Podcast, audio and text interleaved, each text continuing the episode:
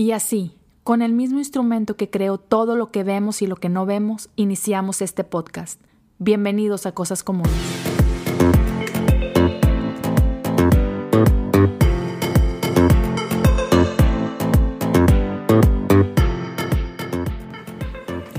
Hola, ¿cómo está mi gente común? Es un gusto estar de regreso con ustedes con este episodio por el cual estoy súper, mega, recontra emocionado porque el día de hoy les tengo una plática con Josiah Hansen. Sí, el mismo, el mismo Josiah de Armadillo. no hay otro Josiah Hansen, estoy seguro. Pero en fin, tengo una plática súper chida con él que quiero compartir con ustedes. Es una platiquita sabrosa, relax, tranquila, bien a gusto. Espero que la disfruten tanto como yo la disfruté. Así que prepárense. Está, está larguita, sí, dura, no me acuerdo, como una hora veinte, una hora y media, una cosa por el estilo. Este, ahí en el medio tengo un pequeño breakcito, ya saben, un, pequeño comercial por ahí, por si alguien ocupa este, ir al baño o si ocupan así como que volverse a servir a palomitas, refrescos o bajarse de la corredora. Yo no sé qué estás haciendo cuando estás escuchando esto, pero te puse ahí una pequeña pausa, así que de nada, chavos. Así que, amigos, ah, los dejo, pero antes Quiero recordarle que me sigan en mis redes sociales, ah, los invito a interactuar conmigo, me encanta, esa es mi parte favorita de todo esto. Me encuentran en Instagram y en Twitter como Leo Lozano H-O-U y también los invito a que me vayan siguiendo en mi canal de YouTube. Es me encuentran como Leo Lozano, así que youtube.com diagonal Leo Lozano, así es fácil, simple. Este, he estado haciendo algunas cosas que voy a empezar a subir. Proyecto ahí ah, padre que espero sea, sea de su agrado. Así que ya saben, empiecen de una vez a, suscribirse al canal. Por ahí activen la campanita para que cuando empiece a caer el, el material, pues no se lo pierdan. Y ya, eso es todo. Sin más que decir, los dejo con esta plática con mi buen amigo Josiah Hansen. Sobres. Bienvenidos a todos a, esta conversación con el genial Josiah Hansen. Este, todos saben, no necesita introducción, pero para si hay algún perdido por ahí del podcast Armadillo, desde Tepic Nayarit para el mundo. ¿Cómo estás, Jesse? Hey, muy, muy bien. Muy, muy contento de estar aquí contigo. Hey, muchas gracias, bro. No, no, es, es un honor este poder, poder platicar contigo, este, interactuar un poco. Este, ¿cómo han estado tus, tus últimos días? Cuéntame un poquito. Ah, súper bien. Acabo de lanzar ah, hace unos días la serie de Místicos y con el podcast. Entonces eso, eso fue, mucho trabajo y se sintió muy bien el momento en que subió el último episodio. Oye, mira, yo, yo ya la escuché, está increíble y, y se nota que lo disfrutaste demasiado. No, sí. O sea, ya, ya había leído de estos personajes, pero, pero es diferente preparar algo que vas a compartir. Entonces fue, fue realmente, no sé, muy divertido y poder, no sé, la persona que me sorprendió mucho, ah, no había leído mucho acerca de ella, era Juliana de Norwich. No sé, ese episodio Ah, preparándolo me encontré, uh, sí, no, no, no sé si llorando así, pero así con una garganta, o sea, muy, muy inspirado por su vida. Y sí, fue, no sé, fue entre todos los personajes, uh, sí, encontré algo. Entonces cuando, no sé, quería como que promover uno más que otros y, y no, cada quien cada quien tuvo lo suyo. También como lo preparé con como dos meses, iba grabando uno y luego me ponía a estudiar para el que sigue. Ah, no sé, cada uno tiene un elemento especial. Entonces, terminar eso se siente muy bien. Entonces, ah, y la respuesta también fue muy buena. Sí, no, no, no, estoy seguro que sí. Y, y fíjate que algo que me encanta es que, digo, yo sé que es imposible encasillar a, todos los cristianos, ¿no? O sea, hay tantas ah, vertientes, tantos estilos, tantas tradiciones, ¿no? Este, pero siento que de pronto en la iglesia moderna como que tenemos literal muy olvidado a, a ese tipo de, de, personajes, ¿no? Como que ese, ese tiempo en la historia. Y, y, me encanta que te diste el tiempo y te empapaste y desenterraste esas joyas, este, porque creo que muchos de nosotros necesitamos escuchar eso, este, que como así como que de repente pensamos que la iglesia tiene, no sé, eh, de 50 años para acá, ¿no? y nos olvidamos de tanta historia, tanta belleza. Sí, y a propósito escogí cinco personas antes de la reforma protestante, porque estos, estos personajes, uh, los que se han aferrado a ellos muchos son, son los de la tradición católica. Sí. Entonces, cristianos rápidos suben todas sus guardias cuando ven, no sé, el nombre San antes de alguien o algo así. alguien verenado por la Iglesia Católica. Pero todas esas son personas que existieron dentro de la tradición cristiana antes de la separación de la Iglesia protestante y católica. Entonces, eso también fue, fue a propósito. Y sí, en, la, en nuestra cultura protestante, hay mucho enfoque de 500 años para acá. Entonces, empezando con Martín Lutero y luego gente como John Wesley, ah, y luego algunos teólogos como A.W. Tozer. Ah, hay mucho enfoque ahí. Y luego también en los últimos 50 años con avivamientos que sucedieron tanto en Estados Unidos o Canadá o aún China. Y ah, nos olvidamos de gente que literal salvó la religión cristiana y la tradición y, reformaron la iglesia de su manera. Entonces, sí, sí, sí. gente como San Patricio. E, es, es, o sea, el de Asís, que es así como que yo creo que por algo cerraste con él, pero me sorprendió muchísimo el de San Patricio. O sea, yo conocía de St. Patrick y nada más porque pues, igual vivo en Estados Unidos y lo, lo, que decías tú en el podcast, ¿no? De que, ah, sí, claro, o sea, todo lo que es la festividad moderna, cultural y que no tenemos ni idea porque, ah, sí, pues vamos a echarnos una chavella y hasta ahí, ¿no? Así como que, y no, o sea, eh, la belleza, la historia de, de, su vida fue así que, wow, estuvo increíble. de todas las personas, yo creo que él fue el que logró más, tuvo más digamos, adquisición de logros. Ah, entonces, eh, es, es, sorprendente que gente no sepa más de él. Es literal, uh, salvó la iglesia cristiana por medio de sus conventos. La, la espiritualidad céltica, no sé mucho, pero realmente hay algo, uh, no sé, hay algo muy, muy raro, pero hay cosas tan bellas. Ellos realmente veneran mucho la poesía y entonces eh, casi todos los teólogos uh, de Irlanda son, son poetas y no sé, hay algo muy, no sé, muy especial de esto. Y luego también son, uh, tratan, tienen así una admiración por naturaleza. Luego cosas como lo que mencioné de como que hay espacios en el mundo que son como espacios delgados. Y uh, eso, no sé, a mí me, me vuelve la cabeza y pienso, qué raro, pero luego pienso, aún más raro que creamos en Dios y nunca lo, nunca lo sintamos, escuchemos y no creamos, creemos en lugares donde el cielo y la tierra están un poco más conectados. exacto, ¿no? Y, yo creo que, que, va a haber un montón de raza después de, de esta serie que, que, se va a interesar por no solo por, por San Patricio y no solo por, por ejemplo, investigar un poquito más de, de, ese movimiento celta y cosas por el estilo, pero sino en general, ¿no? Y así como que historia chistosa. yo sé que, por ejemplo, tú, tú vienes de un, y, lo mencionabas, tú vienes más de una tradición como que pentecostal, ¿no? Este, yo, por otro lado, vengo de una tradición más wesleyana, metodista pero en México. y yo hace cerca de nueve años fue cuando me, me moví de, de, Monterrey para, para Houston. Y hazte cuenta que igual, a través de relaciones y contactos, cuando llego a Houston, llego directo a una iglesia metodista para apoyar a, un pastor que era amigo de un amigo. Entonces, justo la semana que llego fue la semana de su ordenación. Entonces me invita a que, a que vaya esta ceremonia. Y ah, chido, con ganas.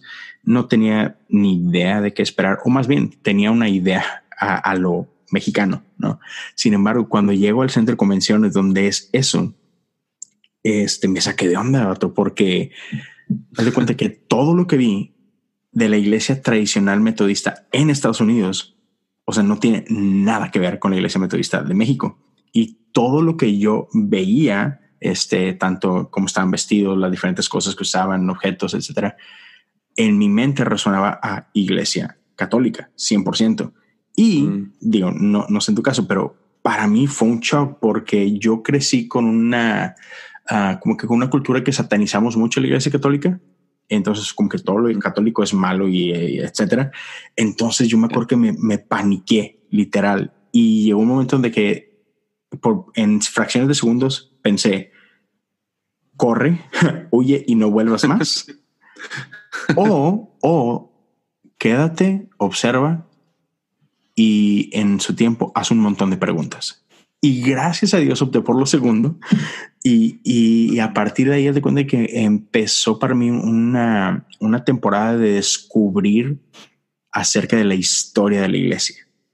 Y, y, y por un lado, como que me dio un chorro de gusto, pero como que por otro lado me dio un poquito como que de, no sé qué tipo de sentimientos y con que coraje, tristeza, que no manches, hay un montón de, de belleza que ha estado oculta. Este, y, y, todo por esto es así como que estas ideologías raras de que ese sectarismo, ese, tribalismo que, hemos usado para dividir en lugar de para, de para apreciarnos. Y entonces, por eso me encantan este tipo de cosas como las que has estado haciendo, como que, hey, no, abramos los ojos, este, hay mucho más. Y no se me olvida una frase que usaste en uno de tus episodios pasados, el de que decías, cuando alguien está así de que literalmente en contra tuya, así de una manera grosera, es que está, está contigo. O sea, dejemos de, como que de dividir, ¿no? dejemos de querer hacer así de que no, tú no, no, no, no. O sea, estamos todos como parte de algo más grande, ¿no? Sí, es que nuestra naturaleza quiere hacer más y más pequeño y más y más exclusivo el grupo. Y el, el, el, sí, nuestro. Entonces ves, ok, puedes llegar a una ciudad grande, pero gente que vive en una ciudad grande, lo cual no me toca a mí, uh, pero, entiendo la dinámica de, de ir a una aquí a dos horas tenemos Guadalajara. Vas a Guadalajara y se te hace abrumante y ves el lugar y hay tanta gente y tanta diversidad. Pero en realidad la gente que vive en Guadalajara saben que no vives en Guadalajara. Vives en cierta área de Guadalajara. Exacto. No sales de esa área de Guadalajara. Ahora, de ahí hacemos, no conocemos a toda la gente de esa área, conocemos a ciertos vecinos, familiares y amigos. Entonces cada vez se va haciendo más pequeño. Y lo de esos, ese grupo, siempre están las personas que dices, ah, me caen gordos o los hago a un lado y tienes tus besties, ¿no? Tus mejores amigos. Y uh, lamentablemente, aunque eso a lo mejor es, sí hay algo bello de tener mejores amigos y tener gente en la cual confías con todo tu corazón, vida, lo que sea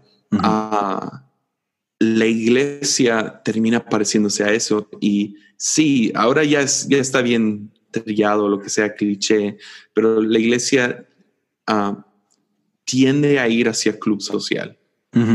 O sea, va a un lugar donde todos creemos lo mismo, todos hacemos lo mismo, nadie hace esas cosas y los que hagan esas cosas o luchen con esos pecados o se parezcan a esto o tengan este estatus social o económico o lo que sea.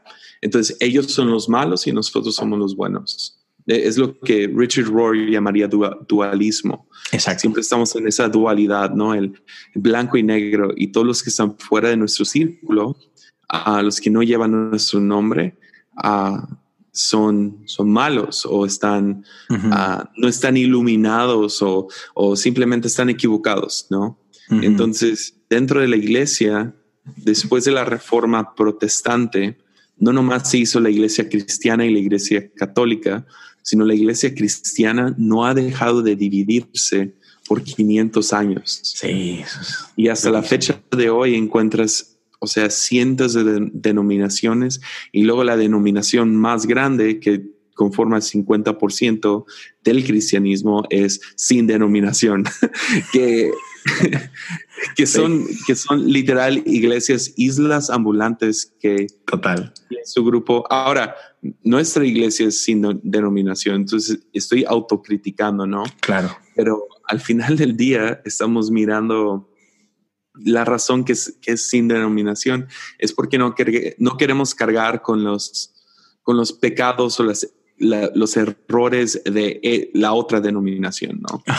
Y, uh, Desasociándote. Entonces, entonces, otra vez estamos diciendo, nosotros somos los que estamos bien, nosotros estamos correctos, ellos están equivocados.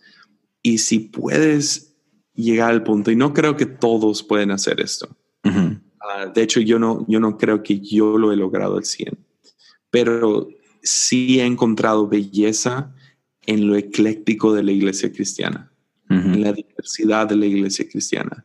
Entonces, uh, sí tengo algunas denominaciones que, o diferentes uh, doctrinas que sí tengo mis luchas de, amar a gente dentro de esos círculos.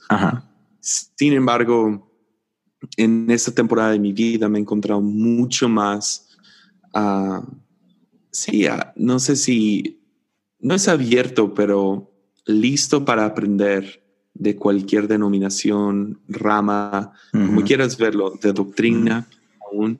Y más entender por qué piensan así, por qué viven así, por qué practican estas cosas, por qué hacen iglesia de esta manera. Y uh, te estás encontrando mucho oro. De hecho, encuentras más oro de lo que hay problemas. Y regresando, regresando a los cinco místicos, si alguien va y estudia, a ¿quién sería? Teresa de Ávila es la, primera que dice.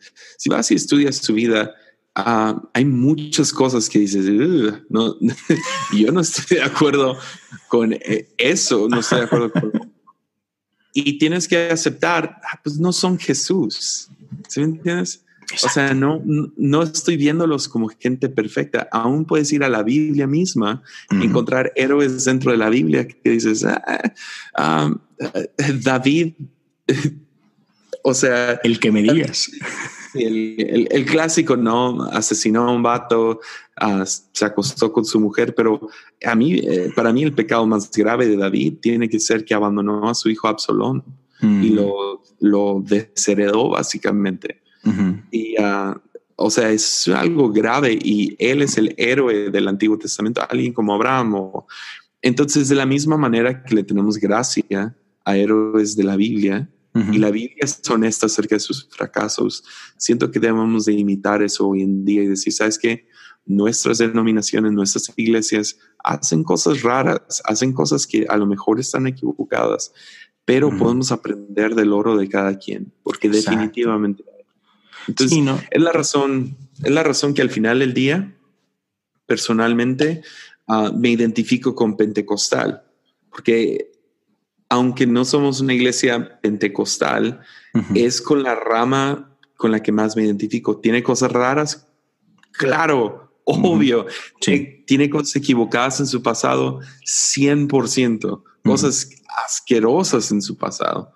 Sin embargo, me quiero identificar tanto con el oro como con los pecados de algún, de algún grupo para poder así tenerle gracia a otros grupos. Oh, qué chido. Sí, sí, sí. Makes sense. Este, y, fíjate, quiero, con que no, no, quiero soltar al 100 ese tema todavía. hablaba de lo que decía Richard Rohr, ¿no? que somos muy binarios. y siento que, no sé si, yo creo que como personas en general, Ah, le tenemos miedo a esto, pero yo creo que en, como cristianos en específico, ¿por qué crees tú que tenemos tanto miedo a la incertidumbre? O sea, queremos, queremos tener respuestas de todo y no sabemos navegar en el, en el gris. estoy seguro que te ha tocado, ¿no? ¿A qué crees que se debe eso? Que, que a fuerzas queremos tener todo así muy limpiecito, blanco, negro, bueno, malo, este, estás conmigo, estás contra mí. O sea, ¿por qué? Ah, yo creo que porque así se nos fue enseñado. Ah, yo criando a mi hijo es muy difícil educarlo con los matices o en inglés se dirían los nuances, ¿no?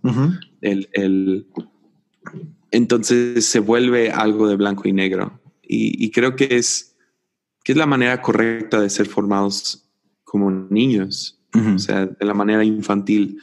Y luego creces y empiezas a ver, no, pues no, si hay, si hay espacio, hay área gris en esto. Ah, y lamentablemente en la iglesia hacemos eso, o sea, todo es blanco y negro. Y ah, es fácil, es, es, fácil. Nada más dime qué hacer, qué no hacer, qué es bueno, qué es malo. Y uh, sin embargo, hay una razón que nadie ve televisión blanco y negro, a menos de que sea un nicho, algo muy específicamente. Y un blanco y negro no es la mejor manera de ver arte. Ah, es blanco, negro, gris, ¿no? Y diferentes matices de gris. Entonces, es difícil enseñar matices. Es difícil uh, manejar matices. Eh, todo, todo el, o sea, blanco y negro son dos colores chido, fácil, malo, bueno, pero todo lo que está en medio eh, es, es, da miedo. Al, al, final de cuentas da miedo porque siempre sientes que te vas a ir hacia lo que es erróneo. Sin embargo, si te animas y confías que el Espíritu Santo va a estar ahí contigo, en los matices del Evangelio, los matices de la Biblia, los matices de liderazgo, uh, matices de, moralidad y, uh, no sé, te toma, no sé, no, no sé cómo responder tu pregunta de por qué, uh, pero definitivamente es cierto Ah, y requiere gente que sea valiente en decir, sabes que yo, yo creo que hay algo en los matices. Y como artista puedo, puedo verlo, puedo, ver los matices son lo que le da profundidad a la pintura o al cuadro. Los matices son lo que le da, le da lo, complejo. Y ah, sin embargo, uh, puedes regarla muy rápido. O por lo menos ese es el miedo. Eh, sí, exacto. Y, creo que muchas veces por ese miedo nos perdemos de belleza, riqueza, este, como dices tu profundidad. Este, sí, por, no arriesgarnos. Y, creo que por ahí, ah, como dice Brian Sand, que como muchos de nosotros tenemos esta idea un poquito no sé si llamarle errónea de Dios, este, pero ya es que él se refiere mucho a, Monster God, ¿verdad? Entonces siento que de repente muchos tenemos esta, esta idea de Dios como un Dios, ya sea cruel o, vengativo o, como que demasiado estricto y que por eso nos da miedo arriesgarnos. Y preferimos un blanco negro con tal de, tenerlo así como que apacible porque nos da miedo que es que si hago algo malo voy a traer juicio cuando se nos olvida que Dios es un Dios de amor y que por eso me encanta una de mis historias favoritas es la del hijo pródigo, ¿no? De que a pesar de que era hijo, que era parte de la casa, este deshonró completamente a la familia, este, se fue y se perdió en esos matices, por así decirlo. Sin embargo, que cuando regresa a casa, no regresa a ser regañado, exhibido, avergonzado, sino todo lo contrario, ¿no? Fue un Dios que simplemente que hey, esperaba este día que regresara, ¿no? Y, y, creo que a veces eh, perdemos mucho este, por, por miedo en general, ¿no? Sí, también, o sea, uno yo creo que es miedo a Dios, pero el otro es el miedo a arruinar nuestras vidas. Entonces, regresando a, no sé, la analogía de un cuadro, a mi esposa pinta, yo no. y, uh, pero, pero lo que sé de pintar es que las manos son de las cosas más difíciles de, de, pintar. Y no es por la silueta, es por crear las dimensiones correctas. Mm. Y crean las dimensiones correctas o el, el no sé, la, es difícil de pintar por los matices. Mm. Y uh, entonces tienes que ser muy buen artista y realmente, no sé, tener buen ojo, porque si no puedes tener muy buen cuadro, pero esas manos, híjole, están espantosas, porque, porque alguien no supo manejar matices. Entonces, yo creo que también, porque también fuera del cristianismo, fuera de una vida espiritual, tenemos miedo de, de, de, no vivir una vida blanco y negro. Y, uh, y es por eso yo creo que es el temor a, arruinarlo por, por hacer los detalles. Es más fácil pintar todo el muro de blanco que crear un degradado o lo que sea. Sí. Y fíjate, ahora que tocas eso de, de, que también nos da miedo arruinar nuestra vida, ¿qué piensas tú de esto? Este, sí, no, creo que sea muy polémico el tema, así que no creo, no creo que sea difícil, pero este, creo que muchas veces, y pasa en todos los niveles de nuestra vida, pero voy a poner un ejemplo muy, muy, muy silly.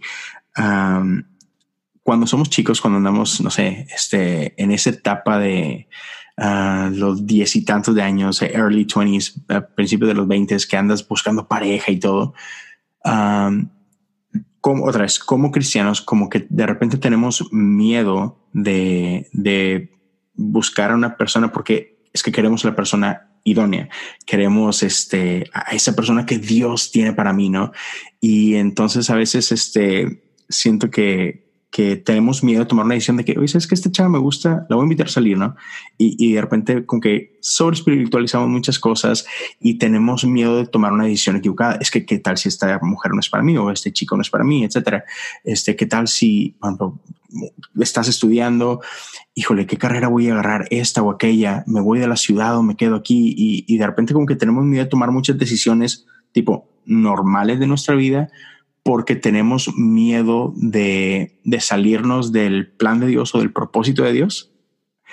Y, este, y al menos algo que, que yo pienso es que siento que cuando pensamos de este tipo de forma, o sea, cuando decimos, no, es que no quiero tomar una decisión porque no quiero arruinar mi vida o cuando no quiero, uh, como que no quiero afectar el propósito de Dios, siento que ponemos demasiado peso y poder sobre nosotros como si realmente tu decisión pudiera ser eso y eh, al menos en mi perspectiva o en mi teología, si lo quiero ver así, o sea, siento que, o sea, Dios es soberano y al final del día el propósito de Dios se va a cumplir de una forma o de otra. Así que tú no tienes tanto poder ah, o no tienes más poder que Dios. O sea, aún si te equivocas, siento yo, creo yo, que Dios tiene eh, en su gracia, en su soberanía, la forma de como que corregir el rumbo y al final de cuentas usar aún tus errores para llevarte el destino que él tiene para ti.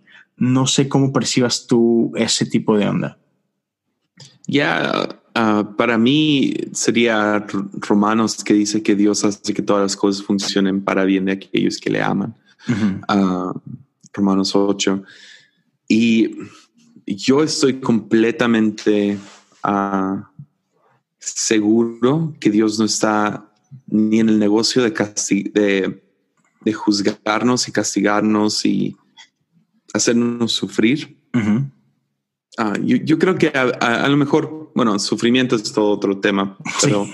pero, pero sí, no, no, está como, como lo diría la película, ¿no? De Bruce Almighty, ¿no? La de Jim Carrey. Dios no es un, un niño con una lupa contra el sol, contra unas hormigas y nosotros somos las hormigas.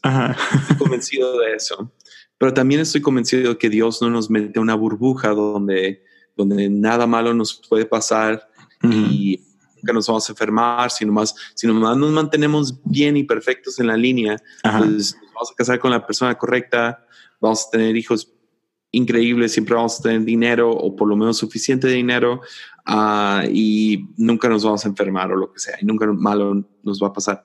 Yo creo que esos dos lados son, son erróneos. Para mí, Dios está en el negocio de redimir. Entonces nos invita, sígueme, sígueme, sígueme. Y cuando la regamos o algo malo sucede en el camino, que puede suceder, cual, o sea, vemos a, a Pablo que va como misionero a un pueblito, saca un demonio de una niña y ¿qué sucede? los, los amos de esa esclava de la cual le sacó el demonio, los meten a la cárcel, los golpean. Todo eso por servir a Dios. Sin embargo, estando en la cárcel, ellos mantienen una buena actitud, siguen hacia adelante, adoran toda la noche y luego hay un terremoto, que termina liberándolos y llevando al carcelero a los pies de Cristo. O sea, eso para mí encapsula quién es Dios. Dios no, no, no castiga al carcelero ni a los, ni al, ni a los, el equipo romano, los soldados romanos por andar golpeando al hombre de Dios. Dios libera a la niña que está poseída por un demonio. Los hombres de Dios sufren tremendamente. O sea, eso sería algo de lo que tú y yo hablaríamos el resto de nuestras vidas. Si ese día no sucede, ¿me entiendes? Es algo feo. Sin embargo, todo, todo es a favor de redención. Dios quiere redimir a la niña, Dios quiere redimir a Pablo y a su equipo, Dios quiere redimir a los romanos, Dios quiere redimir al carcelero y a su familia. Dios siempre está en el negocio de redimir, redimir, redimir. Es, es entonces ah, dentro de redimir es muerte y resurrección de estas veces. Entonces puede ser que te casas con alguien que después te arrepientes. nuestra, nuestra fe no está en que nos vamos a casar con la persona idónea. Ah, la, palabra idónea es tan ah, mal usada. mal usada. Es, es, romanticismo a todo lo que da ah, y no requiere nada de fe. Entonces, fe es si me caso con Lea como Jacob, que se casó con la equivocada, Dios puede redimir a Lea que se convierta en Raquel que fue su segunda esposa, ¿no? ¿Oyeron muchachos? Dios puede redimir cualquier situación, cualquier, si te casaste con alguien y dices, ah, esa no era la persona que yo esperaba, como pastor yo tengo que creer eso. Dios puede redimir cualquier matrimonio. Si hay un divorcio, Dios puede redimir a las dos personas. Si hay una enfermedad y no se sana, Dios puede redimir y usar esa enfermedad para el bien de aquellos que le aman. Y hay algo raro que sucede cuando hay tragedia, sea dentro de una relación, enfermedad, economía o lo que sea. Uh, y aquellos que han vivido sus vidas me van a entender. Pasas por alguna tragedia, alguna dificultad, y tú no le deseas eso ni a tu peor enemigo. Dices, yo, o sea, qué espantoso momento, qué espantosa situación. Sin embargo, si pasas por él, Dios tiene el poder de, voltearlo sobre su cabeza y cuando sales al otro lado dices, yo no quiero pasar por esa situación de nuevo, nunca, no se la deseo ni a la persona que más odio. Eso fue horrible, pero al mismo tiempo tampoco quieres ser la persona que fuiste antes de esa tragedia, antes de ese momento difícil, porque algo sucedió dentro de la tragedia, dentro del tiempo difícil, dentro del, matrimonio difícil, dentro de la enfermedad, dentro de la economía, dentro de esta situación, que sales al otro lado y dices, ah, valgo más de alguna mm. manera, no sé, no sé, mi vida vale más, hay profundidad en esto, hay algo rico en esto. Yo no estoy diciendo que esto va a ser de, un día para el otro, puede tomar años y años, décadas, a lo mejor toda tu vida para reconocer esto. Pero aquellos que han pasado por tiempos difíciles y se han mantenido fieles a a su relación con Cristo, 100% de los casos que salen al otro lado dicen, hay algo, algo sale de esto. Es horrible. Nunca lo quiero pasar otra vez, pero algo sucedió. Claro, sí, no, y, y es típico, es, sé que es una, son frases de esas cliché, pero, pero que no le quita verdad esto de que um, queremos experimentar milagros, pero se nos olvida que pues para ver un milagro primero tuviste que estar en una situación que está totalmente fuera de tu control, ¿no? Este, todo el mundo quiere resurrección, nadie quiere experimentar la muerte, ¿no? Y es como que, y, eso es clave, o sea, es este, Dios hace cosas bellas en, en, esas situaciones, ¿no? Y sí, nadie queremos pasar por ellos, pero, pero como que son de esas cosas de que si es que si no la pasas nunca vas a crecer, ¿no? Ya. Sí, chido, man. Chido, chido.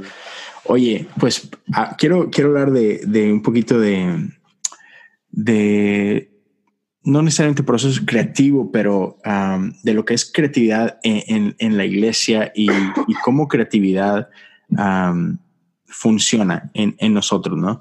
Este, por ejemplo, todos, tú eres músico, este, eh, expresas arte de diferentes formas, no solo con música, pero ah, tu podcast, cada, cada predicación que haces, o sea, es una forma de arte y no sé qué otras expresiones de artes uh, tengas, pero como alguien que, que, ama la música, en, en, todas sus expresiones, por ejemplo, yo sé que lo has hablado antes, ¿cuál es tu artista favorito hablando de música? Creo que lo sé, pero ya, estoy entre como tres o cuatro. Creo que con el que tengo la fascinación más grande sería Bob Dylan. Ajá, sí, lo que pensaba. entonces, por ejemplo, Kanye también. Uf, tengo una fascinación con Kanye. Sí. Y uh, ya, Arcade Fire también. Yo, también, en cuanto a Kanye, es. Fíjate que no soy muy fan de su música, pero soy fan de, de cómo le impacta la cultura. E, eso es lo que me vuela la cabeza. Pero bueno, eh, por ejemplo, Bob Dylan o, incluso Kanye, este, a todos nos encanta el producto final que vemos, ¿no?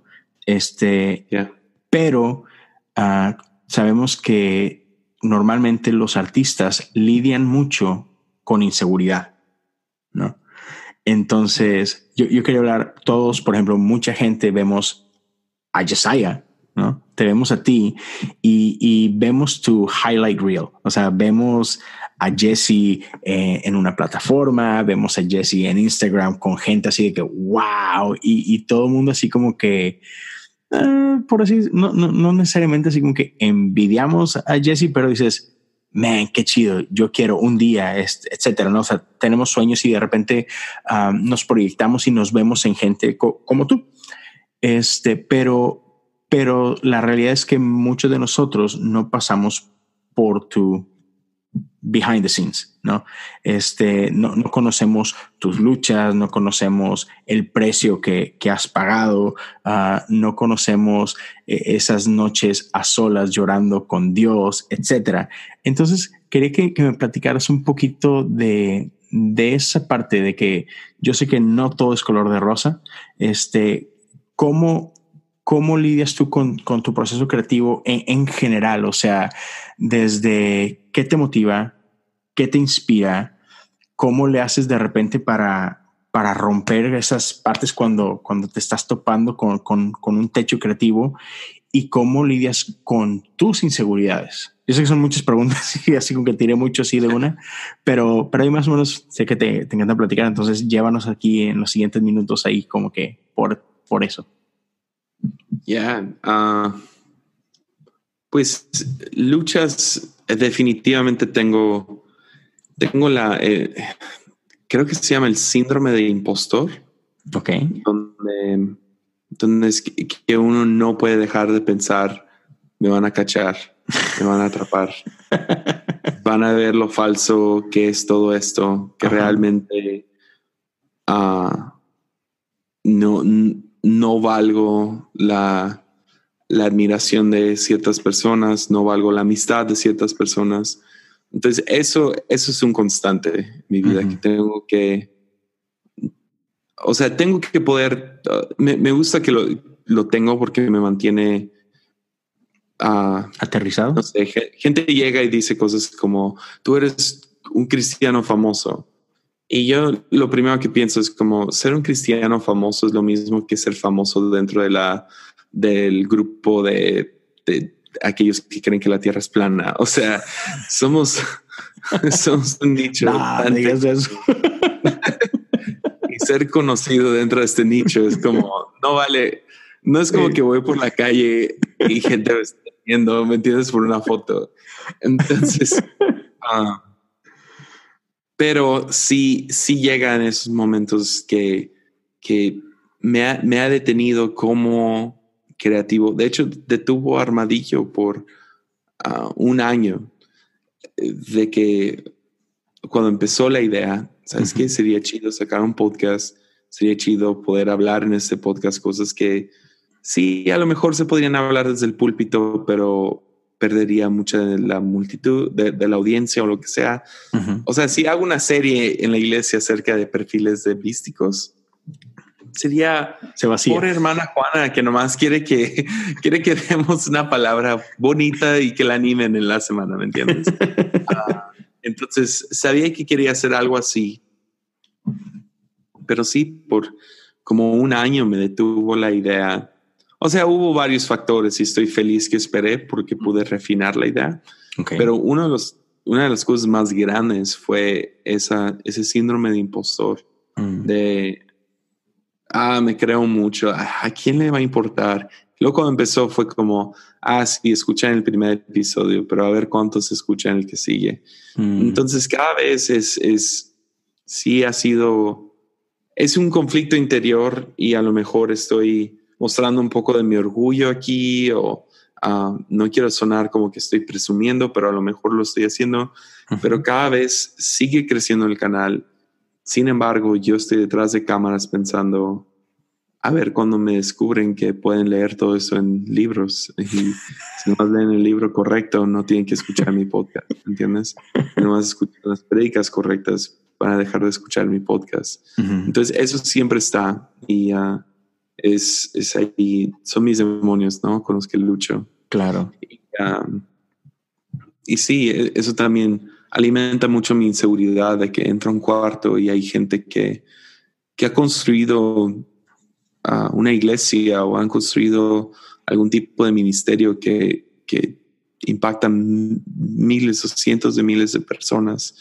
Ah, y yo entro y estoy con mi playera blanca, digo negra y, y, sí, o sea, me siento nadie, soy, soy el vato de Tepic y, ay, si no me descubren que, que cómo vivo y mi cuenta bancaria y, que la neta no sé nada y tengo que, que, o sea, tengo que constantemente ganarle a eso y la manera que, que le gano esa inseguridad de me falta, me falta, me falta es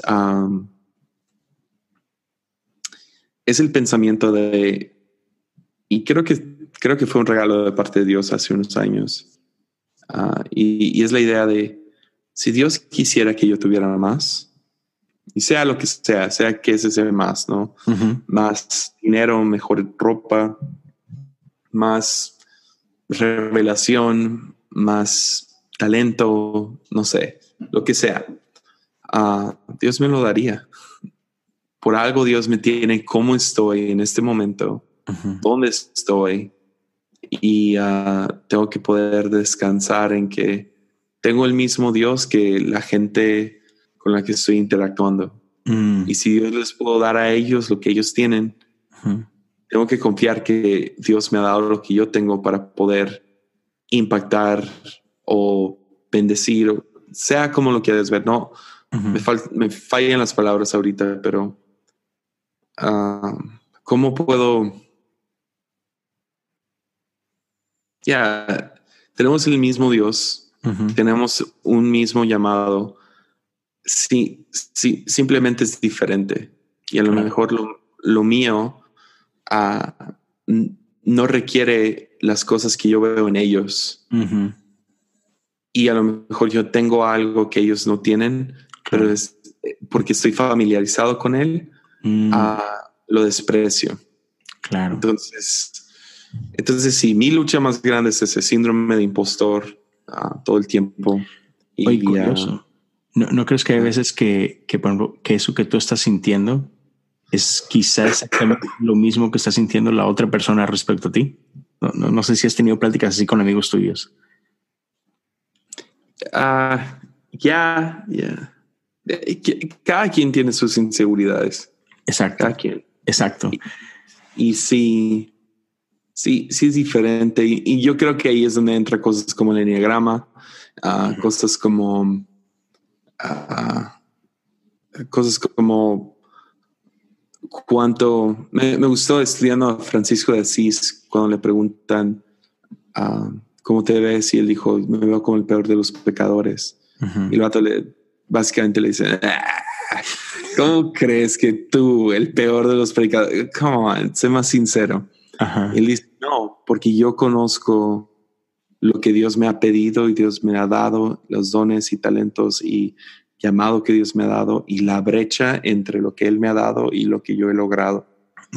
Entonces, creo que cada quien, si es sincero, vive con esa brecha de lo que Dios te ha llamado a hacer, Dios te ha, Dios ha puesto enfrente de ti. Y, cosas generales y cosas específicas que Dios nos ha llamado. Y la brecha entre eso y lo que hemos logrado y lo que hemos hecho y quiénes somos y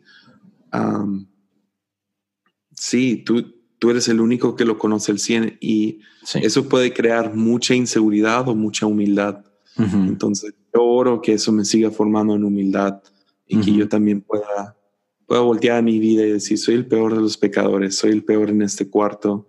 No voy a asumir o no voy a suponer, perdón, que todos aquí, ah, también tienen sus inseguridades, entonces todos somos iguales. Y uh, entonces yo tengo lo mío y tengo que luchar con eso y hay cosas que me ayudan a vencerlo y hay cosas que, que son como una espina en el costado, que si que Dios me da la gracia para vivir con esa inseguridad y uh, no me la quita.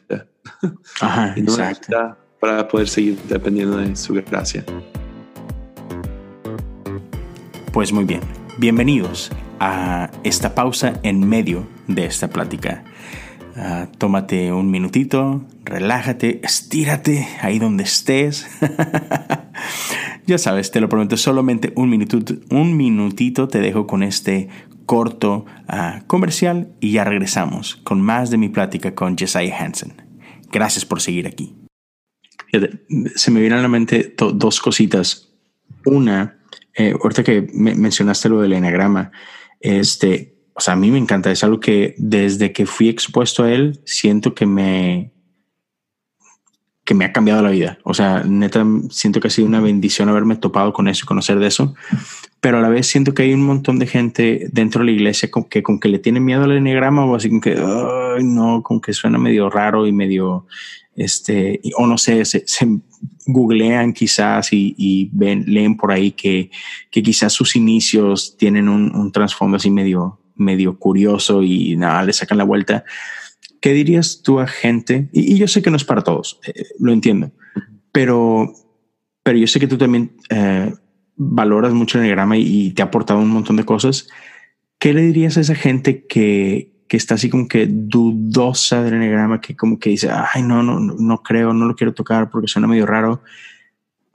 ¿Cómo les animarías a que, hey, mira, dale la oportunidad? Creo que esta es una buena razón por lo cual le deberías dar una oportunidad. Ah, ya, no sé. Ah, Richard Rohr dijo que es el, la herramienta espiritual más importante, la herramienta espiritual moderna más importante, o no me acuerdo cómo lo dijo, la herramienta espiritual más importante ahorita, ah, pero concuerdo con él, porque definitivamente lo que más me ha dado personalmente es empatía para otros y gracia para mí. Ahora, podrías tomarlo y justificar tus acciones. Eso es lo que hacen muchas, muchos um, test de personalidad y, cosas así. Pero el enneagrama tiene algo en específico que me gusta mucho y es que tiene niveles de salud. Tiene, tiene, tiene el potencial hacia crecimiento en tu personalidad y puedes diagnosticarte cómo estoy emocionalmente. Ahora, requiere autoconciencia, requiere autoevaluación, requiere mucha sinceridad y, uh, y poder realmente pensarle bien, uh, poder evaluarte básicamente.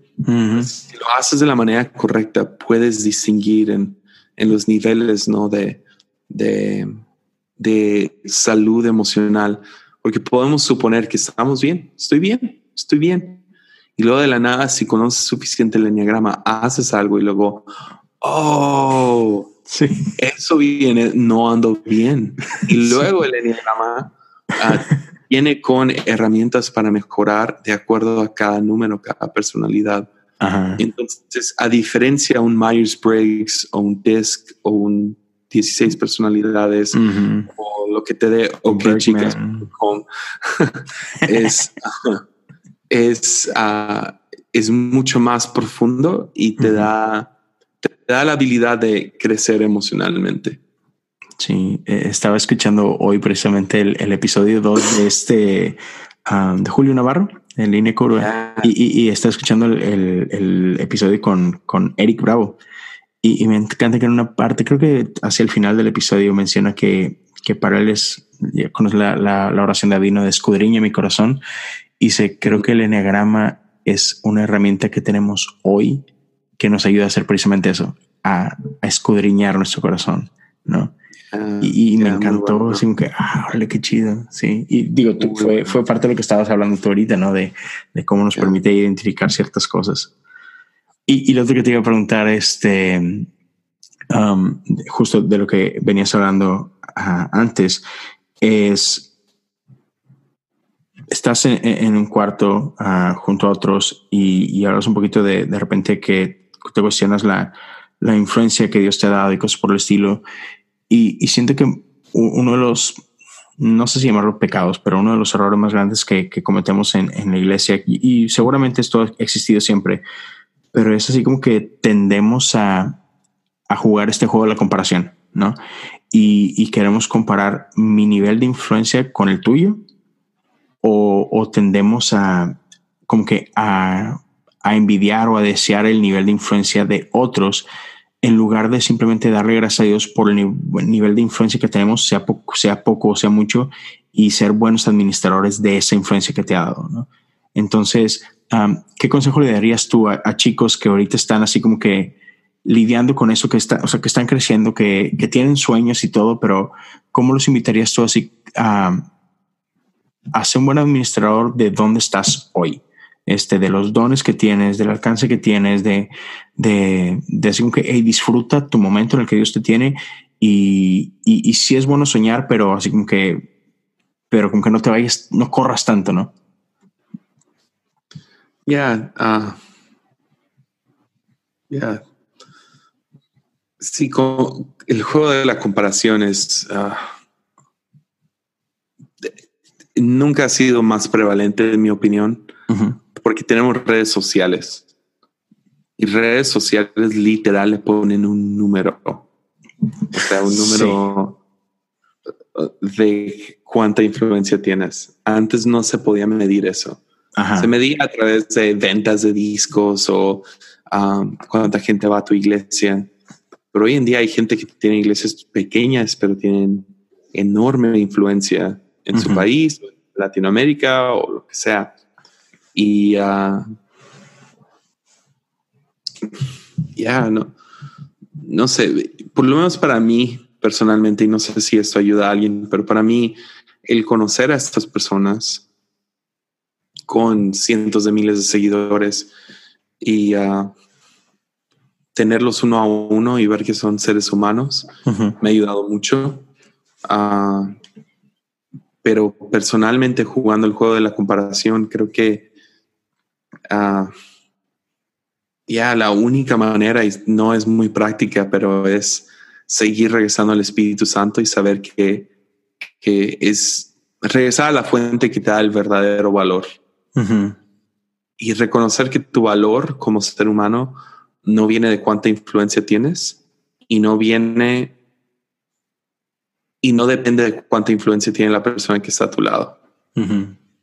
Entonces, no sé, pienso en el hermano mayor de la historia del hijo pródigo, ¿no?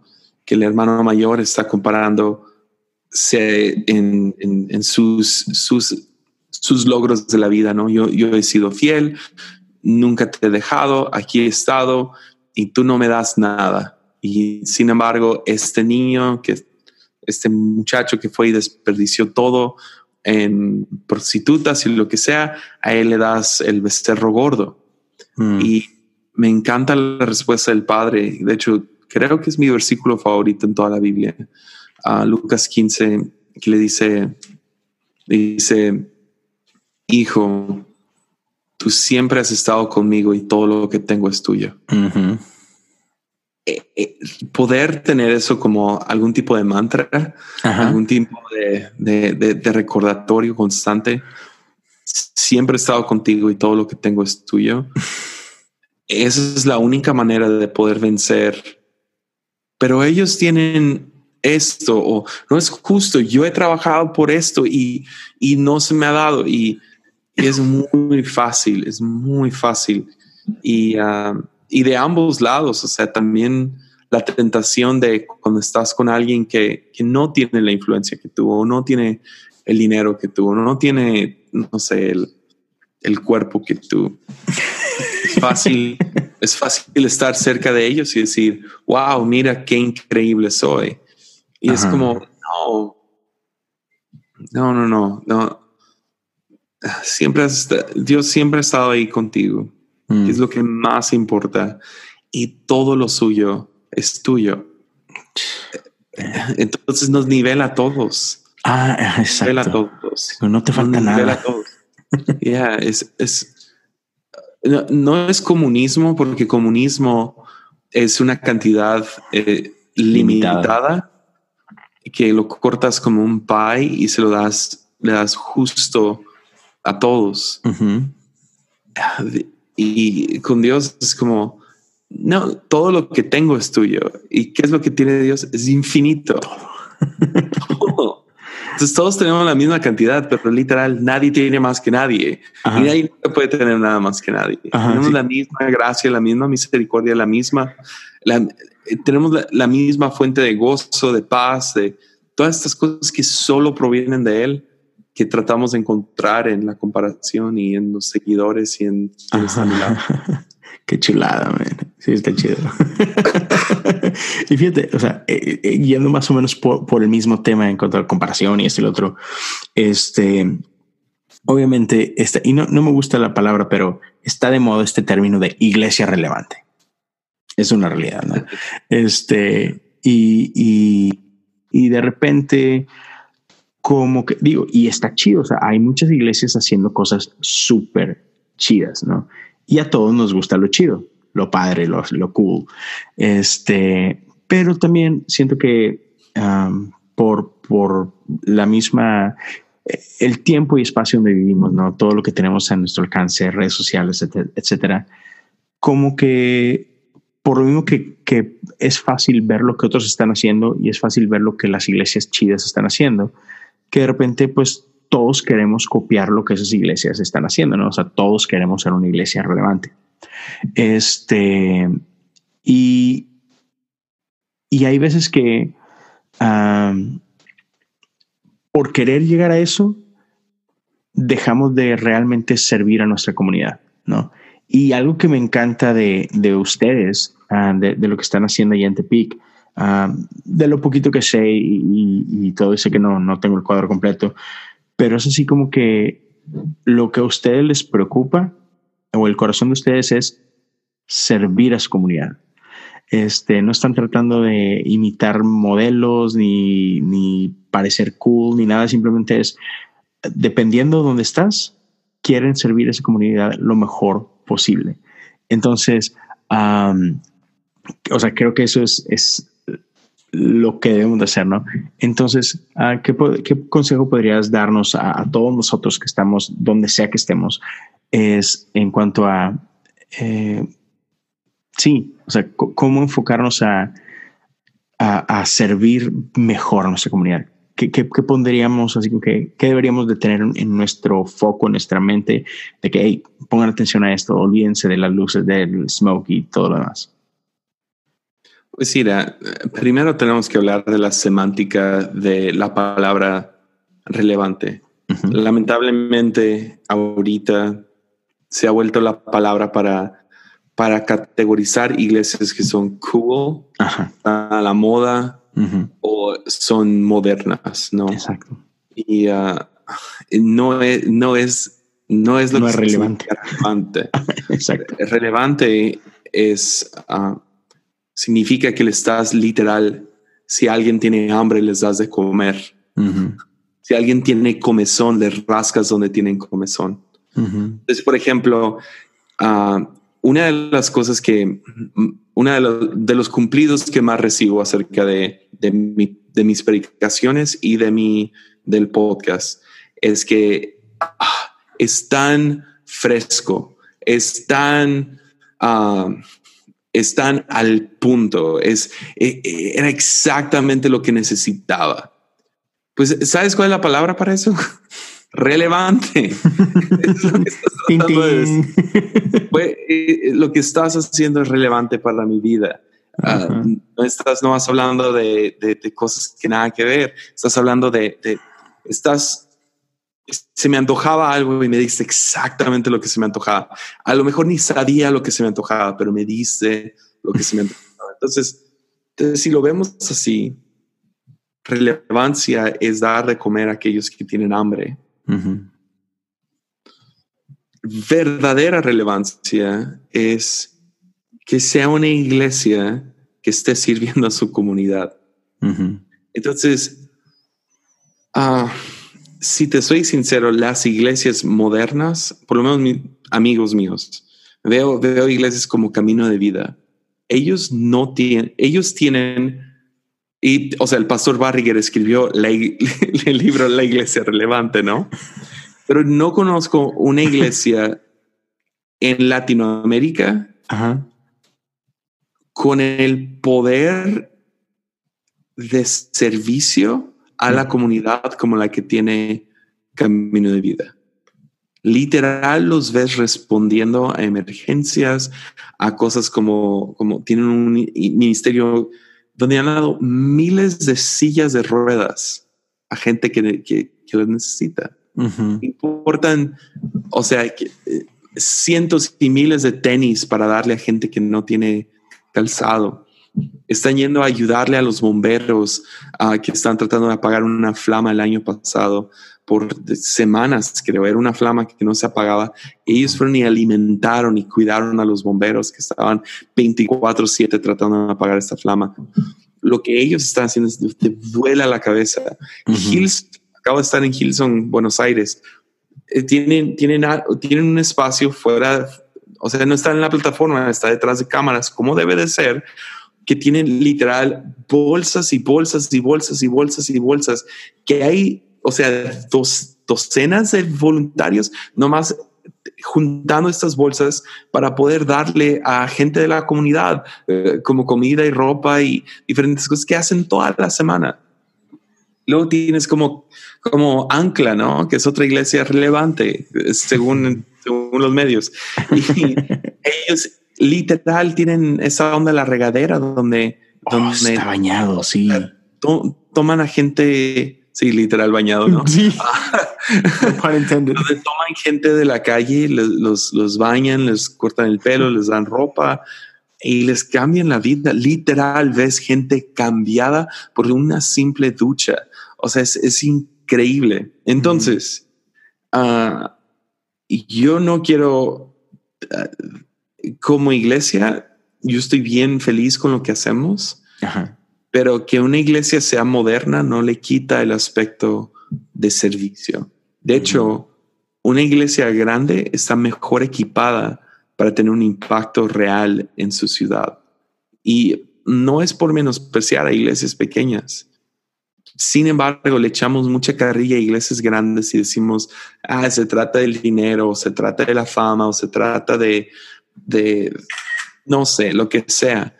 Cuando al final de cuentas, la razón que iglesias grandes crecen es porque hacen un buen trabajo. Punto. Ajá. Entonces, ¿cómo, cómo, ya ni me acuerdo de tu pregunta? No, entonces está, está, está genial, o sea, porque entonces podemos decir, no, sí, sí. O sea, entonces podemos decir que el verdadero significado de una iglesia relevante no es ser una iglesia cool, no es ser una iglesia moderna, es ser una iglesia que cubre las necesidades reales de su comunidad. Exacto, exacto, 100%. No hay razón para que yo tenga una regadera en Tepic. No tenemos la cantidad de gente ah, sin casa, sin hogar en Tepic como lo tiene Tijuana. Entonces sería, sería ridículo. Ahora, sí hay un problema muy grande con gente simplemente imitando a, otras iglesias y pensando, si nomás los imito de la manera correcta, entonces me va a salir lo mismo. Por ejemplo, el otro día escuché de una iglesia que ah, me estaban contando los de Hilson, una iglesia les habla y les dice, oigan, queremos también hacer una junta de interés más que queremos saber qué es. es como, ¿qué, interés les voy a dar? Exacto. Es como si no sabes qué es, ¿por qué lo quieres hacer? Mejor ve a uno, aprende qué es y luego decides, sabes qué? Esto sería relevante para lo que estamos tratando de hacer. Entonces, al final de cuentas, gente sí termina haciendo muchas cosas por simplemente moda. O sea, hace dos años no había podcast. No, había. No había. Literal, no había podcast. hace un año y medio había un solo podcast llamado Conversaciones Descalzas. Sí. Y si pueden salir algunos que digan, no, yo tenía podcast. Nadie escuchaba. Nadie te escuchaba. Nadie. Ni tu abuelita. me moría por encontrar podcast. Y uh, sí había una excepción, dos, tres excepciones, ¿no? Claro, claro. Pero, ¿qué sucede? Dos, tres sacan algo que funciona y ¿qué hacen todos los demás? todo el mundo va detrás de eso y realmente cae, uh, o sea, perdón que comparta algo que ya he compartido en el podcast, pero no, dale, dale. Uh, predica en, en Más Vida. Literal es una convicción de vida. Uh, que, que Jacob va con su papá y se presenta como Esaú, pensando, voy a recibir la bendición de Dios porque me he visto de tal manera y porque llevo el nombre Esaú, porque cuando el papá le pregunta quién eres, él contesta Esaú. Y, y es hasta que años después, décadas después, que él está luchando con Dios en una tienda ah, de campaña, que Dios, que, que él se aferra a este ángel y le dice, bendíceme. Y luego el ángel dice, ¿cómo te llamas? Y dice, Jacob, y es ahí cuando lo puede bendecir. Lamentablemente muchas iglesias no van a crecer, no van a ser relevantes, no van a servir a su comunidad, van a seguir siendo un club social y se van a ir de moda en moda, de traje de pieles, de traje de pieles, de nombre en nombre, buscando una identidad que Dios puede bendecir cuando la única identidad que Dios quiere bendecir es la que ya te dio desde que naciste. Entonces, ese es, ese es el chiste. Entonces, para nosotros, ya, ya regresando a tu pregunta, para nosotros aquí en La Fuente estamos en un área que no hay iglesias. o sea, hay, hay 2.700 condados y pueblos y ciudades en el estado de Nayarit solo hay 83 iglesias registradas. No hay iglesias cristianas, no lo hay. Entonces, ¿cuál es nuestra misión? Plantar iglesias por todos lados. todos. Estamos delgados, estamos súper delgados en, nuestra organización. Sí. Hay gente haciendo tres, cuatro trabajos. Sí. Tenemos demasiado staff. Sí. ¿Alguien debería imitarlos? No, no imiten nuestra estructura. ¿Por qué? Porque lo más probable es que no te va a funcionar. No tiene ningún sentido cómo funciona nuestro, nuestro ministerio. Pero tengo que honrar a mi papá en decir esto. Mi papá se ha mantenido claro en su identidad, en su llamado y nos ha animado a todos a, seguir, a seguirlo, pero al mismo tiempo mantener nuestro llamado y nuestra identidad y ser nosotros y poder crecer en esa capacidad y no, no uniformarnos. Ahora, nosotros tomamos mucho de Hilson tomamos mucho de, de uh, más vida, tomamos muchísimo de camino de vida. Sin embargo, no somos esas iglesias. A lo mejor nos parecemos, a lo mejor de lejos podrían mirarnos y decir, ah, usan el uniforme de Hilson, cantan las canciones, luces, whatever. Pero al final de cuentas, la razón que nuestra iglesia tiene cierto éxito es por la relevancia. Es que hemos mirado nuestra ciudad y hemos dicho, amamos esta ciudad, ¿cómo la podemos servir? Te puedo contar una historia más acerca de... Por favor, por favor. Entonces, hace, hace que fue dos años a lo mejor, mi hijo ha de haber tenido tres, tres y media. Se obsesionó con las chicas superpoderosas. Se obsesionó, mal plan. Y eh, tengo un trato con él que cada viaje yo voy y le compro algún juguete. Mm. Entonces, en este viaje uh, fui con, fui con un, un, amigo pastor que apenas nos estábamos conociendo y Ah, puedo decir con confianza, él es, bastante juzgón. y llegamos a... Ya, te amo, Enrique Bremer. Entonces uh, llegamos, tiene muchas opiniones. apenas como que nos estamos conociendo y ya llevamos rato que nos conocíamos, pero muy de, sí, hola Enrique, hola Josiah. Pero aquí yo estaba visitando su iglesia y le digo, oye, podemos ir a comprar un juguete. Llegamos a una tienda y en la tienda um, estamos, estamos caminando y Enrique Ah, me, sigue enseñando juguetes de niño, ¿no? Un Batman, un Superman. Eso está chido, eso está chido. Pero yo sabía qué es lo que mi hijo le iba a gustar. Entonces yo voy al área de niñas y ah, obviamente las bromas empiezan, ¿no? Pues qué, yo pensé que tenías hijo, no hija, ¿verdad? Y todas esas cosas. Tienes una niña de la que no sé. y agarro una chica súper poderosa. Y luego pensé, eh, eso es relevancia. Es a pesar de que hagas algo que alguien más no entiende, porque tú los amas y los conoces, tú les puedes servir de mejor manera y de manera relevante. ¿Se entiende? Me encanta. Sí, sí Entonces va a haber cosas que hacen iglesias que dices, ¿qué? ¿Por qué? Yo nunca haría eso. Qué locos están. Pero si ellos aman a su gente y sirven a su gente, van a saber exactamente cómo darle en el clavo, cómo traer un mensaje fresco, algo que les que necesitan y um, ya. Sí, sí, sí, eso es, sí, está muy chido. Está muy, muy chido. Y una, voy a traer el, el enagrama de regreso y, uh, pero no hablando solo a nivel personal, sino bueno, por ejemplo, algo que me ha enseñado el enneagrama así en este tiempo reciente es que, por ejemplo, soy un 7, mi esposa es un 1. Y, y algo que de un día me cayó el 20 es de que por años yo traté de amar a mi esposa como yo quiero ser amado. Y a lo mejor aquí entra un poquito también de los cinco lenguajes del amor, ¿no? De, de, este cuate Chapman. Pero, pero me di cuenta a través del enegrama de que, oh, qué tonto. O sea, yo la estoy amando de cierta manera, pero esa manera de amarla es la manera en la que yo quiero que me amen a mí, que me complace a mí, que, que, que, que me habla a mi, a mi personalidad. Y así que, ah, Dios, y empecé a orar de que no, enséñame a amarla como ella necesita ser amada, como ella quiere ser amada, ¿no? Entonces, hablando en términos de iglesia, creo que, o sea, hablando eso de, la relevancia es cómo ocupa tu ciudad que la ames.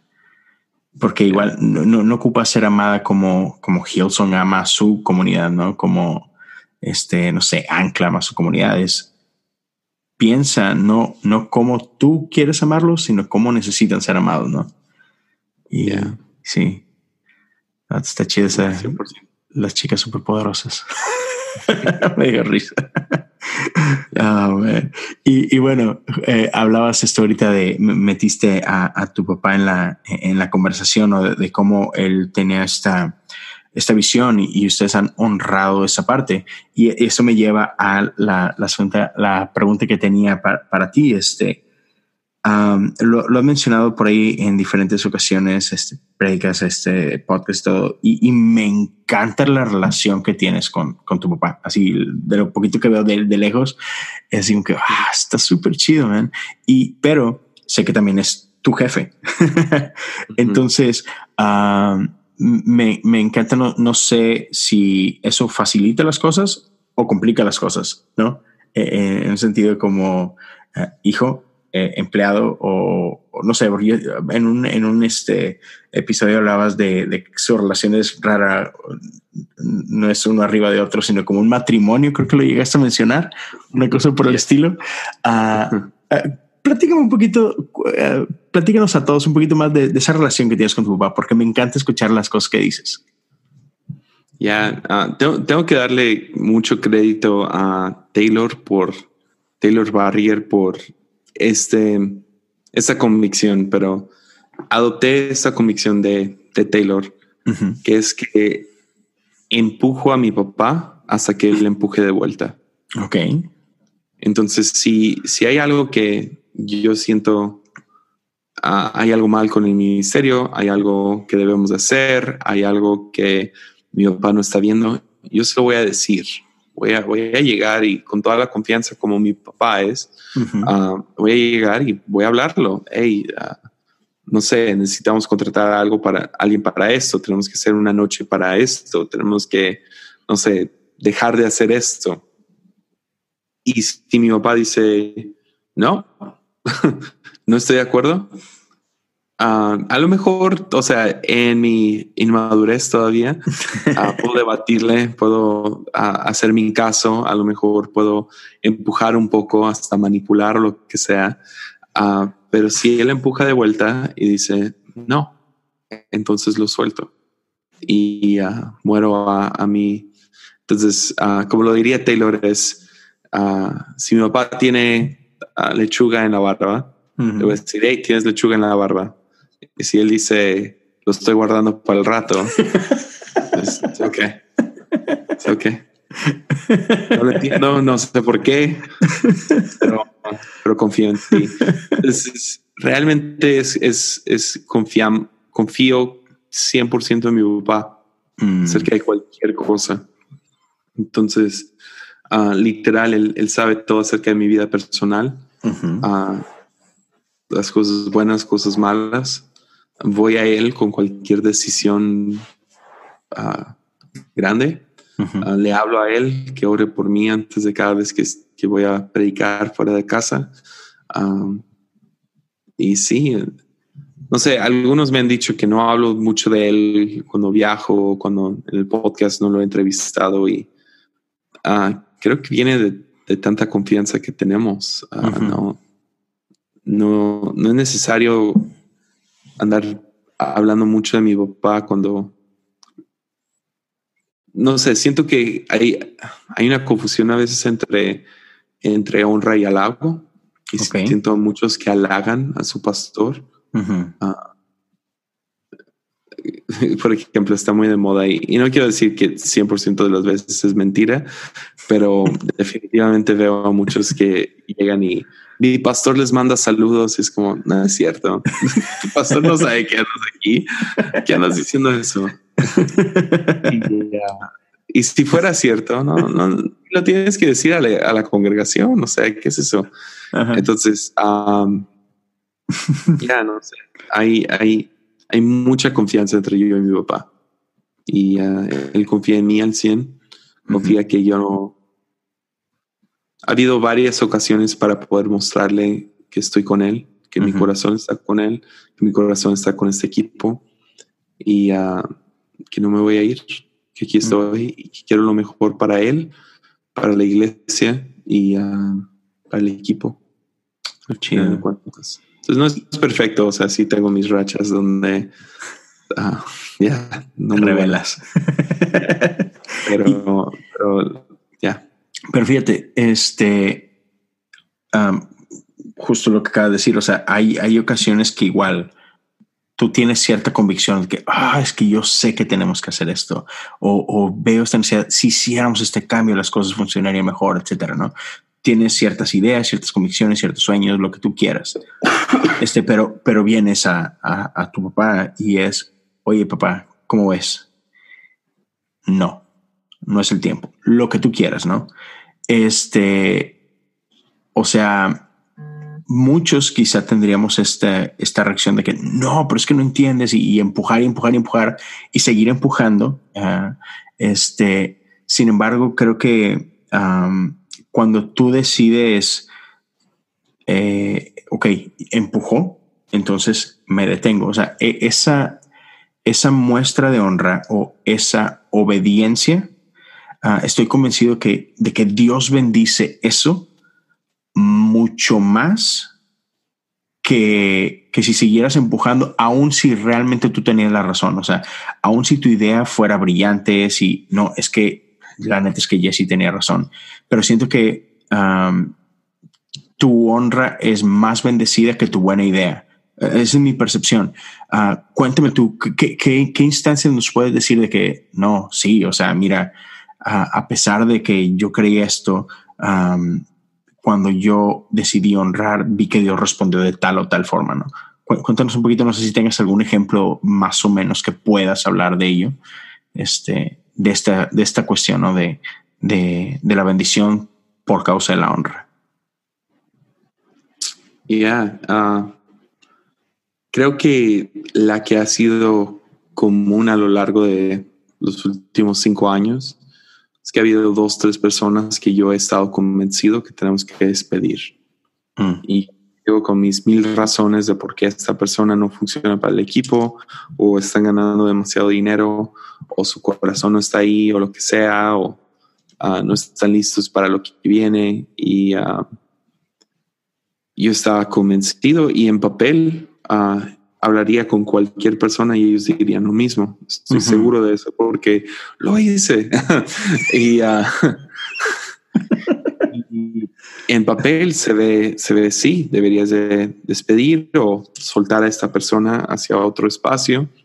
Lo está funcionando. Y mi papá lo ha detenido. Esto ha sido no quiero decir tema recurrente porque ha pasado dos o tres veces en los últimos cinco años, pero sí ha pasado. Uh ha pasado como cinco veces desde que he entrado al ministerio. Okay. Entonces, yo, yo diciéndole esto, usualmente es un no. No nos vamos a despedir, no nos vamos a deshacer, no nos vamos a mover, no. Y uh, si te soy sincero, a veces veo eso como cobardía, como es que le da miedo quedar mal o es, muy pasivo o lo que sea. Pero la verdad es que, no sé, él expresa gracia y vive una vida de gracia, paciencia mucho mayor a la mía. en cada ocasión él ha tenido la razón es increíble. En cada ocasión ha tenido la, razón. ¿Y sabes qué sucede? Si alguien realmente se tiene que ir, que en dos de esas ocasiones, ellos no los despedimos, terminaron llegando un día y ya nos vamos. Ah. se, se, van bien y estamos bien con la relación y no los despedimos y no hay ofensa, no hay nada de hecho sienten que nos deben una porque se fueron. Entonces es... Qué loco. está, loco. Ahora yo no, no sé si eso es cierto 100% de las veces. Mi papá sí ha despedido gente, pero cada vez que yo llego ah, enojado o desesperado ah, y él le ha dicho que no y todo en papel se ve, pa, tú estás mal, deberíamos de, sacarlos. Ah, Dios ha, Dios ha honrado eso de todos modos. Porque a lo mejor yo estoy discerniendo algo, viendo algo, ah, pero no tengo cómo, cómo hacerlo, cómo, no tengo la paciencia para hacerlo de la manera correcta. Mm. Ah, mi papá también me dice esto de, juntas, cuando estoy en una junta, que usualmente tengo la mejor cosa que decir, pero lo digo de la peor manera. sí. Y viene de, viene de que sí, yo creo, uh, no sé si nos vamos a, a, dones espirituales y todo eso. Definitivamente uh, tengo, tengo un poco más de intuición cuando se trata de gente o un poco más panorama de qué está pasando. Uh, de poder exponer ciertas cosas y, y, no sé, no sé si eso odio llamarme esto, pero definitivamente me siento más identificado con profetas mm. y uh, en esa área. Entonces, a veces creo que es el problema del profeta, que puede discernir algo, puede ver algo, y lo, pero a veces le falta el tacto. le gana la pasión. Ya, le gana la pasión. Entonces, estoy tratando de aprender mucho de Natán, que llega y reprende a David de la manera correcta. Y uh, mm. entonces e, eso para mí es, es, meta, poder, poder sí exponer algo que está mal, pero hacerlo con el corazón de pastor que tiene mi papá. Mm. Entonces, espero poder desarrollar eso. Si no, su iglesia va a ser muy chica si, si algún día lo toco. tu papá es un 7, ¿verdad? Ah, no, he descubierto ya últimamente que es un 6. Ah, 6 a las 7 o qué? Ya, finalmente yo, yo y Josh pudimos ponerle. Fue, como, no, sabes que estamos equivocados, es un 6. Arruinaste mi punchline, Mata, para decir es que el 7 es el mejor número. es lo que piensan todos los 7. Pues, sí. a quien queremos engañar. oh, chido, man. Oye, esta, esta con ganas me encanta. Ahora, preguntas vanas, 100%. Deporte favorito de Josiah. Básquetbol. Equipo favorito. Uh, este año le voy a ir a los Rockets por ah. Russell Westbrook. Entonces, eh, eh, eh, ¿no sigues un equipo, sigues un jugador? Sigo un jugador, sí, 100% y sin, sin nada, de vergüenza. y tengo algunos equipos más que estoy, que estoy emocionado por ver. Este año básquet se ve Ah, increíble. ¿eh? Sí, sí se, va, se ve muy bueno. A menos de que LeBron se, se lastime o Kawhi o algo así, se ve muy bueno. Sí. va a estar muy bueno. ¿Cómo ves la final? ¿Qué equipos ves en la final? Ah, no tengo idea. Ah, o sea, pues del este no hay muchos equipos. Va a ser Sixers o Milwaukee. Y eh, del oeste lo más probable va a ser Lakers Clippers. ¿Dónde dejas a mis este Rockets, por favor, Chesaya? O sea, le voy a los Rockets, pero tengo que ser realista. Ser realista. Me encantaría ver a los Rockets ganar un título. Oh, man. Ver a Harden y a Russell Westbrook ganar su anillo. Pero, no creo. A, ver cómo funcionan juntos. Tengo, tengo mis dudas. Warriors también. Muchos se han olvidado de los Warriors. Yo no, era fan de los Warriors, pero ahora sin Kevin Durant, ah, estoy muy emocionado por ellos. Es que amo a Kevin Durant, pero me aburría que eran tan imparables. y este año ya no se ven tan imparables. O sea, se ven muy buenos, pero no se ven imparables. Sí. Entonces eso va a ser como que van a tener que trabajar todos, especialmente Steph Curry. Y eso me emociona mucho, mucho. Entonces ya me caen bien los Warriors otra vez. Sí, yo, yo los odiaba por eso, por buenos. Sobre todo porque los Rockets siempre se medían a ellos. Y es que está se vuelve aburrido. O sea, la neta. Predecible. Sí, sí, sí, totalmente. Converse o Vans. Ah, no uso ninguno, pero ninguno. ¿Qué usas? No existe otra cosa. Ah, sí, Adidas es, el tenis al que siempre voy. Ah, chido. O sea, Adidas o Nike. Ah, últimamente ha habido unos buenos Nike. No tengo preferencia, pero, pero Adidas, no sé, se forman a mi pie. Ahorita traigo unos Adidas. Además, ¿no? Eso es chido, es chido. Oh, man, Jesus. Bueno, ya, ya nos hablaste. ¿Estilo de música favorito? Ah, ya, buena pregunta. A lo mejor rock. Rock. ¿Rock del, del bueno, del de antes? Ah, indie rock. Ah, creo que es el que más voy. Uh, hip hop también, escucho mucho hip hop. Um, y folk, o sea, folk americano. Sí, sí, sí. Bueno, ese sí lo traes en, la sangre. este... No sé, con música soy raro. Es, es, es, o sea, en mi opinión es como, ah, es bueno o no.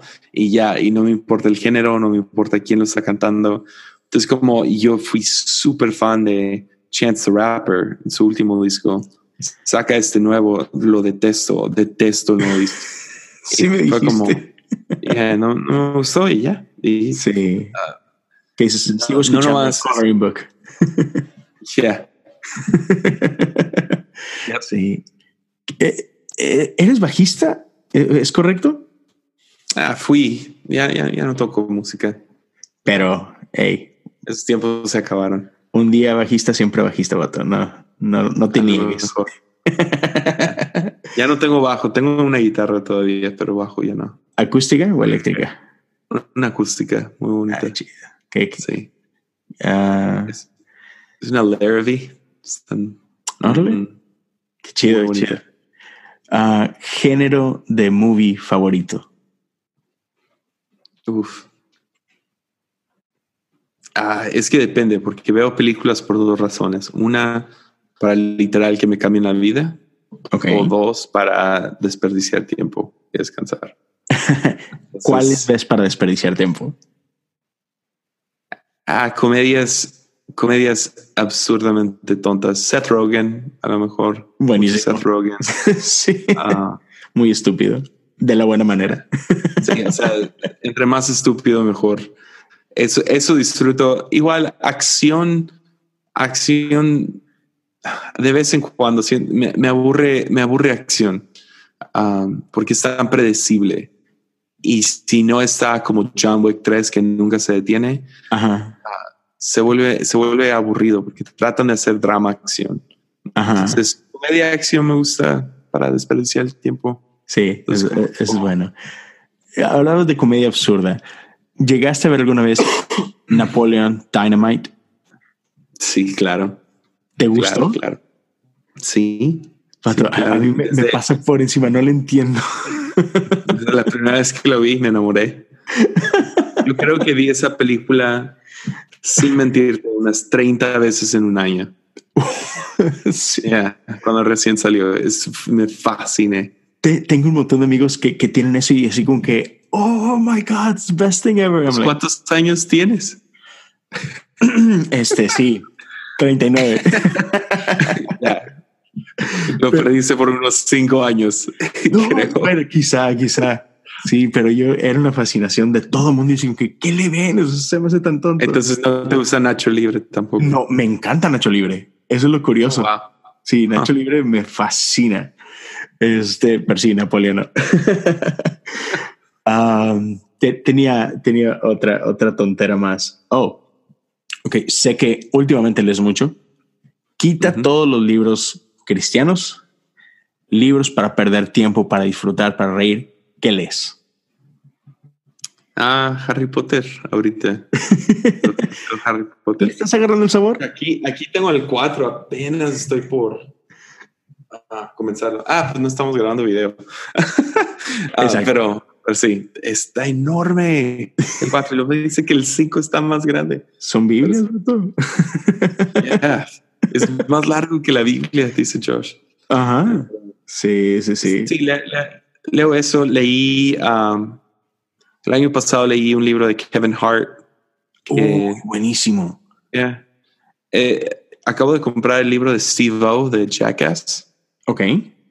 Uh, tiene un libro, no sé cuándo me llega más que como es importación va, a durar. Ah, Estás por leer entonces ese. Sí. Sí. Yo creo, no sé, compro muchos libros y luego ahí los tengo y luego poco a poco los lees. luego biografías de, de, algunos artistas, entonces especialmente Bob Dylan. Tengo como cuatro o cinco libros de él. Um, ya tengo uno que quiero volver a leerlo. Leí cuando tenía como 18 Okay. Quiero volverlo a leer y lo tengo ahí en mi oficina listo. Eh, eso lo agarro. No, no, no. No sé, libros es tan raro, ¿no? No sé si tú lees. Uh, sí, me encanta. Eh, pero no, para mí no es. Compro libros y pienso, estos son los libros que debo de leer y pueden durar meses que no los toco. Sí. Y agarro los libros más, no sé. Yo lo trato casi como espíritu guíame. ¿Qué es lo que ah. quieres que lea?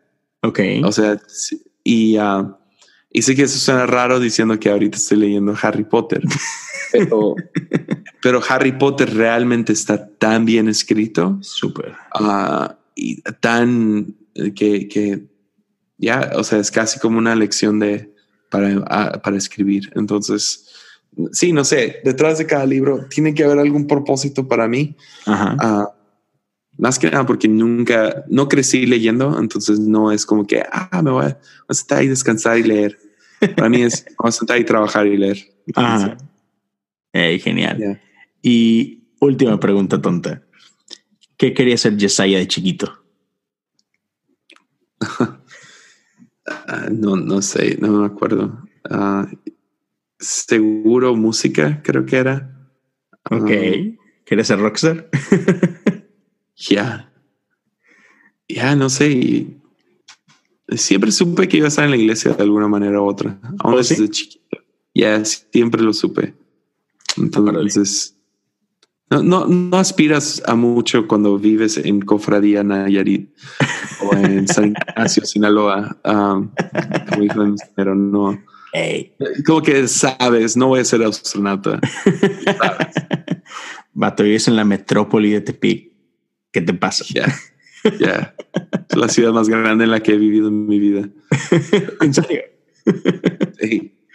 Ah, si, eh, si pudieras vivir en, en un lugar así, eh, totalmente así random, uh, tu lugar favorito, en el que dices, ah, aquí voy a vivir.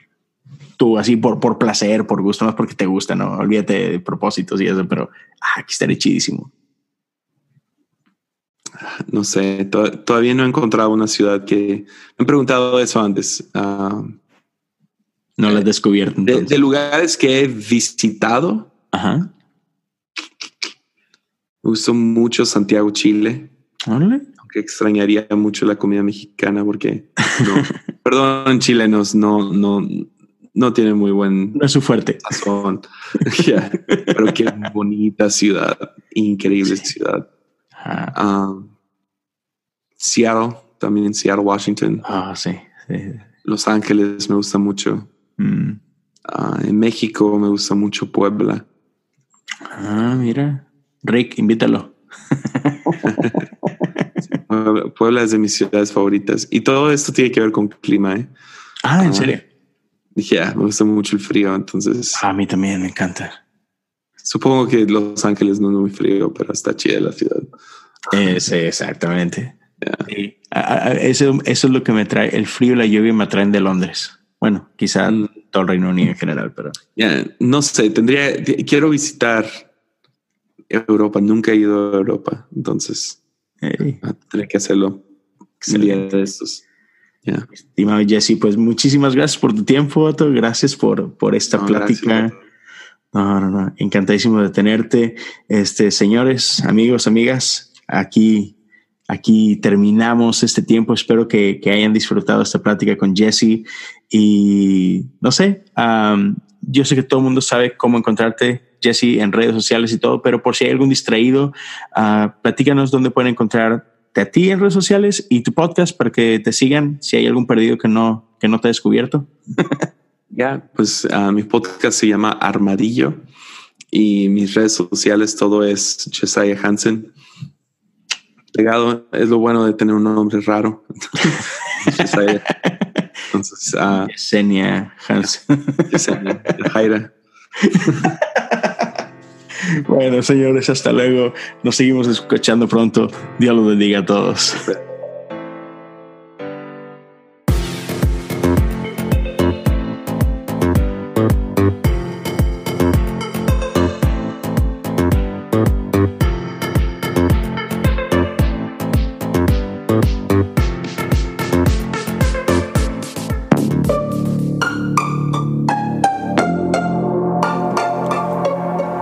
¿Te gustó este podcast? Visita Podcast Cristianos en Español en Instagram, Facebook y Twitter para encontrar más podcasts como este.